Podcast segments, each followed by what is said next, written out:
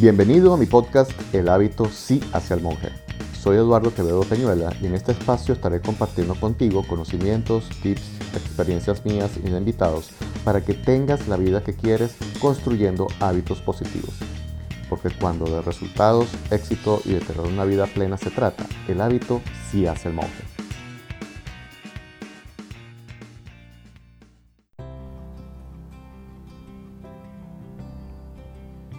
Quizás una de las historias que más me ha sorprendido en todo lo relativo a la creación de hábitos es la de Michael Phelps. Michael Phelps, el famoso nadador olímpico estadounidense, participó en cuatro Juegos Olímpicos. Ganó 28 medallas, de las cuales 23 fueron de oro. Ha sido el máximo medallista en los Juegos Olímpicos, ganando 8 medallas de oro en los Juegos Olímpicos de Pekín 2008 logró ganar una medalla en el 93% de sus apariciones en Juegos Olímpicos. Tiene en su haber más medallas que 108 países y ha roto 39 récords mundiales durante toda su carrera. La historia de Phelps eh, inicia en el colegio. Cuando él estudiaba en el colegio, sus compañeros se burlaban de él, porque sus características físicas son bastante particulares.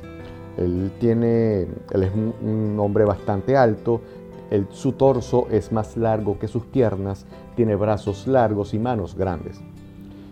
En esa época Phelps era un niño bastante ansioso y algo nervioso, eh, ya que sus padres en ese momento se estaban separando, y comenzó a nadar a la edad de los 7 años como una forma de quemar toda la energía que tenía y no volver loca a su mamá literalmente en la casa. En esos tiempos fue descubierto por Bob Bowman, quien fue su entrenador durante toda su carrera. Bowman se dio cuenta que tenía las características físicas ideales para ser un buen nadador. Fíjate lo particular de esto, Sus compañeros de clase se burlaban de él por sus características físicas, pero eso terminó siendo una fortaleza para él, ya que en otro ámbito Bowman se dio cuenta de que tenía todo físicamente para ser un excelente nadador. Dado que Phelps en esa época era un niño bastante ansioso, Bowman empezó a crear en él unos hábitos. Uno de ellos fue el hábito de la concentración y relajación. En esa época, Bowman le dio a su mamá, es decir, a la mamá de Phelps, un libro con mensajes de relajación para que se lo leyera todas las noches a Michael. Adicionalmente, eh, todo la rutina, toda la rutina de Michael cuando va a competir también está fríamente calculada. En competición, él tiene unos hábitos o unas rutinas que sigue al pie de la letra.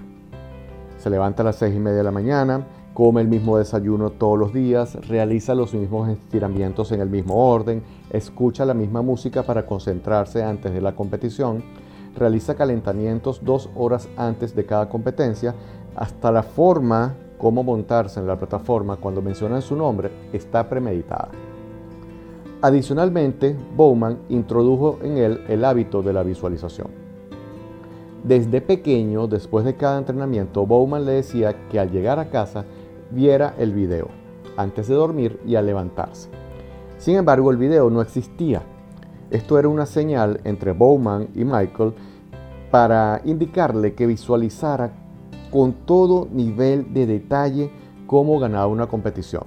Desde el momento que saltaba a la piscina, cómo se zambullía, cada brazada que diera, cada giro, cuándo debe aumentar la velocidad, cuando tocaba la pared, hasta la celebración al ganar. Antes de cada competencia, Bowman le recordaba a Phelps que prendiera el video, y al darle esta señal ya Michael se ponía en modo de competición. En los Juegos Olímpicos de Pekín 2008 ocurre un evento que puso a prueba los hábitos de Phelps, cuando competía en los 200 metros estilo mariposa. Después de sonar el disparo de partida, luego de zambullirse, los lentes de Phelps empezaron a empañarse en la primera vuelta.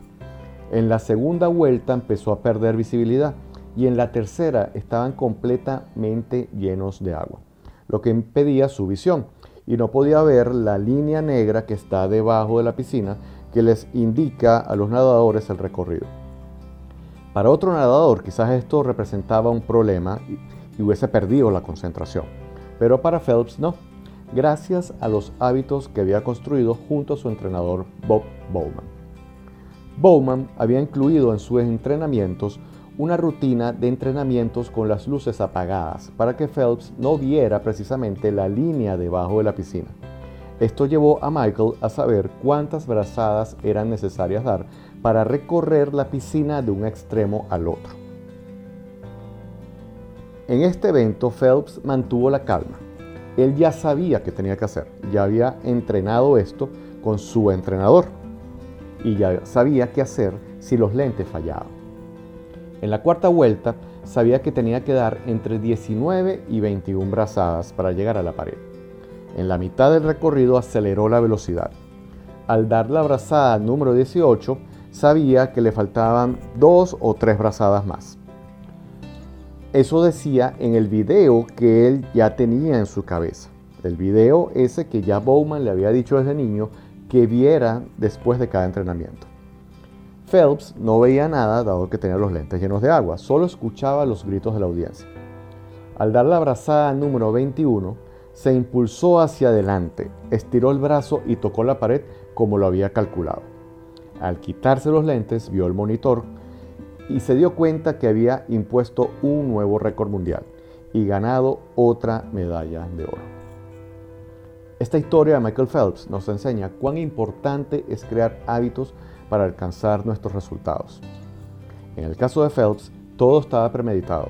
Su alimentación, entrenamiento, horas de sueño, estiramiento y quizás el hábito que marcó la diferencia en su éxito fue visualizar con todo nivel de detalle cómo alcanzar sus objetivos.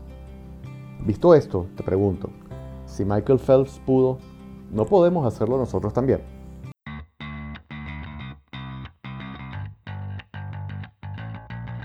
Gracias por escuchar este episodio. Para mí ha sido un placer acompañarte en estos minutos.